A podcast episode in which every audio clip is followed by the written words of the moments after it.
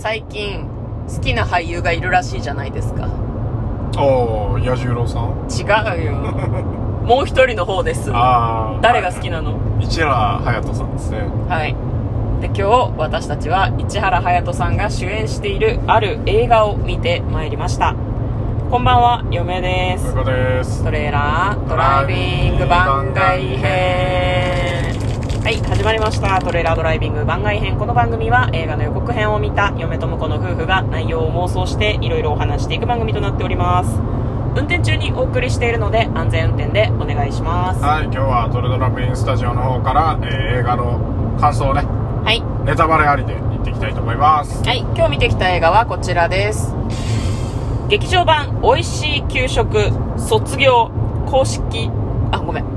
以上です。公式。ごめんごめん。あの、ちゃんとね、あの、名前を間違えないように言おうと思って、公式サイトっていうのが書いてあるページを出してて、公式サイトって読もうとして、すいません。正しくは映画劇場版おいしい給給食卒業です。じゃあもう一回もう一回もう一回。劇場版おいしい給食卒業です。はい。はい。ね。で、これですね、私たちうんもともと妄想していないんですね。そうですね。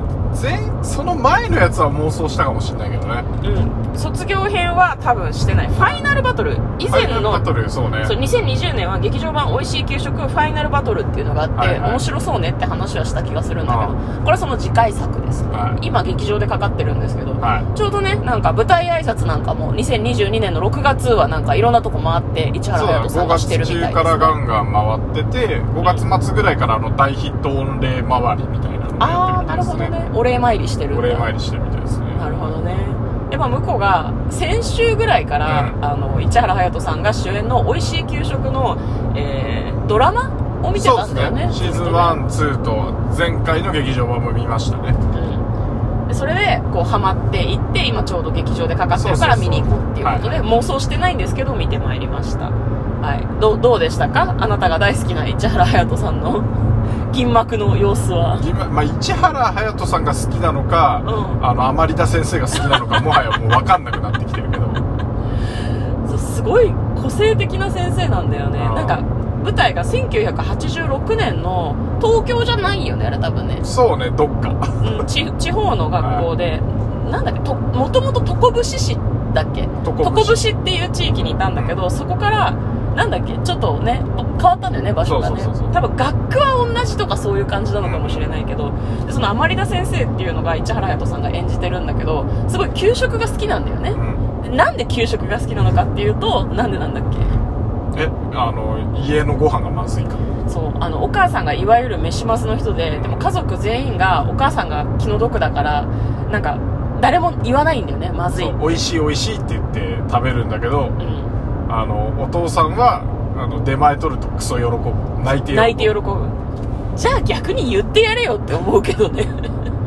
でまあそういう状態なので。で実家に住んでんだろうね。ずっと甘利田先生はね。で給食を食べるときにものすげえテンションが上がるし一日の中で多分給食が一番ハッピーな時間なんだろうね。でもそれを周りに悟らせないようにしようとしてる。悟られないようにしようとしてる。なんでかっていうと先生だからでそんな感じなんだけどそこに、まあ、学校に名前なんだっけ？神野くん。神野くん神野剛君っていう、はい。えー、甘利田先生と同じく給食道を極める者が現れるんですね。でも彼と甘利田先生のなんかこうバトル。うん。給食バトル。給食バトルが。毎日繰り広げていたわけです。そう。そうそうっていうのが、まあ、ドラマとかね劇場版の感じの話なんですけど、まあ、何がいいかって市原隼人さんの演技がすごくいいですよねあの、インタビューで見たんですけど、はい。まあ、あの、ちゃんと美味しく食べるために、あの、撮影の当日は、あの、ご飯を抜いてきていいらしいです。で、そして食べるに至るまでに、あの、効果の斉唱を行う時もハイテンションで動き、うん。で、こう、ご飯一個一個食べる時にもハイテンションリアクションをしながら食べてるんで、なんでこんなに ご飯食べてるのに、疲れ果てながら食ってるんだろうっていう感想をご自身で抱くほどの、うん。いやなんかねそのなんだろうな。あの嫁はあれはしゃぐとしか形容できないんだけどあの給食を食べる前の校歌斉唱から校歌をみんなで合唱する時から給食食べる瞬間まで市原隼人がはしゃぐはしゃぐ。あのね全編の多分5割は言い過ぎかな？4割ぐらいは「ハッシュタグ市原隼人」なんですよ。そうですね。そのうちの1割は給食に対する喘ぎ声みたいなのでできてるって嫁は思うので「ああおう」みたいな声をすごい出すもんで。ドラマ見てても笑っちゃうんだけど映画もそんな感じでねよかったですね。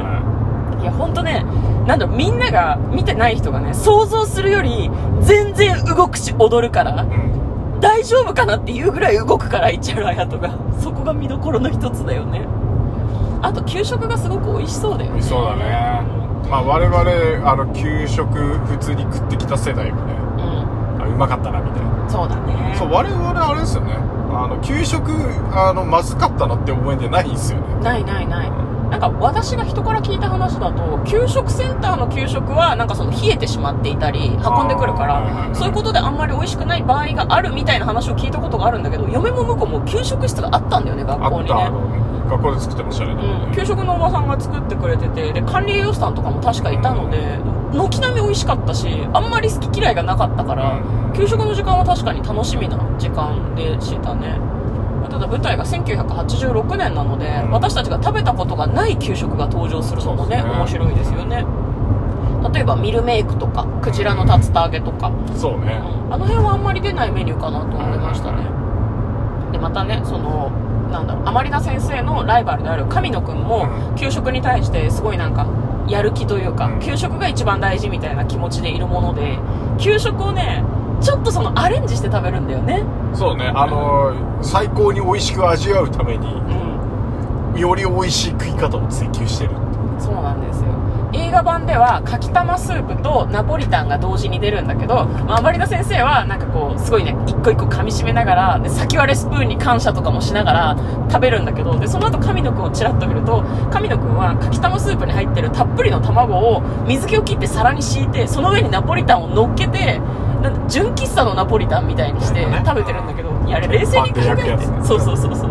で甘利田先生がそれを見てなんか興奮してその後それにどうして俺は気づかなかったんだそんな食べ方があるなんてつって絶望するところまでやるんだよね。いやあれ尋常じゃないよね。よくあの周りの生徒役の人たち笑わずに見ていられるなってすごい思うんだけど。メイキングチラッと見たらねあのガン笑ってる時もありまし。たよ、そうなんだ。うん。だって面白いもん。そうあの特に効果の時は、あの効果の時から大体甘利田先生のアップになるんで、はいはい、はい、その裏ではニヤニヤしながら効果みんなで歌ってましたね、いや本当でもなんだろう見られてるとか笑われてるとかそういうの関係なくテンションが上がってるからこのくらいするだろうっていうことをなんだ演技のレベル的にななんだろうな藤原竜也さんぐらいやるんだよね、あのカイジの藤原竜也ぐらい給食に対する喜びを発露させててそれがすごくいいですよね。そうですねただ冷静に考えてかきたまスープの卵とナポリタンの麺を一緒に食べても美味しくないと嫁は思う。びしょびしょじゃんだって。